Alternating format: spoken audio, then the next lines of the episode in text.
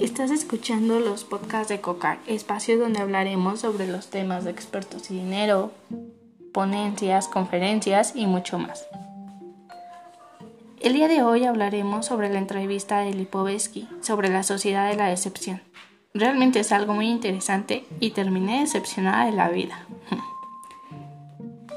Él menciona que el ser es un hombre que espera, un ser deseante y por lo mismo acaba conociendo la decepción.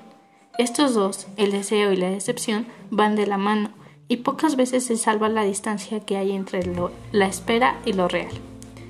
Nosotros nacimos o todos tenemos la idea de llegar a la plena felicidad, donde se involucra la calidad de vida en todos los ámbitos, como en pareja, alimentación, entorno, ocio, entre otros. Y entre más aumenten estas exigencias, existe más la posibilidad de la excepción. Y sí, desafortunadamente, cuando buscamos la felicidad, más lejos estamos de hacerlo. Al exigirnos siempre más, quedamos indefensos ante las amarguras del presente y ante los sueños incumplidos. Vivimos en la sociedad donde queremos ser mejor que todos, fotografiar sistemáticamente el estado de nuestros chascos. Nos sentimos heridos por las desigualdades más mínimas.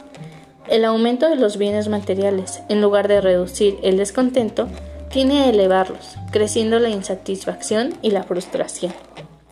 Actualmente el éxito y el fracaso es responsabilidad del individuo.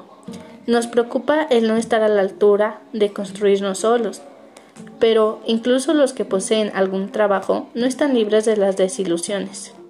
Miedo a que la gente no reconozca lo que hacen, y esto es un gran factor de riesgo.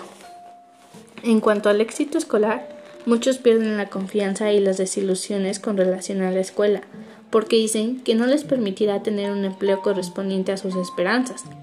Que esto es algo claro, el estudiar no te garantiza tener un excelente empleo, pero a comparación con los que no estudian, están más propensos a tener un salario de hambre. En cuanto al amor, con la decepción es algo muy común entre los adolescentes, y no solo en ellos, ya que por eso existen muchos divorcios, porque lamentablemente al conocer completamente a sus parejas no les gustan ciertas actitudes y conductas, por lo cual terminan desilusionados del uno y del otro. Pero el amor no deja de celebrarse en la vida cotidiana, en las canciones, el cine, la televisión, las revistas. Y como dice Lipovetsky, si el utilitarismo comercial progresara, lo mismo ocurriría con el sentimentalismo del mundo. Y por último, está claro que cuando intentamos satisfacer una necesidad sale otra, y así sucesivamente viviendo en un estado de insuficiencia. Bueno,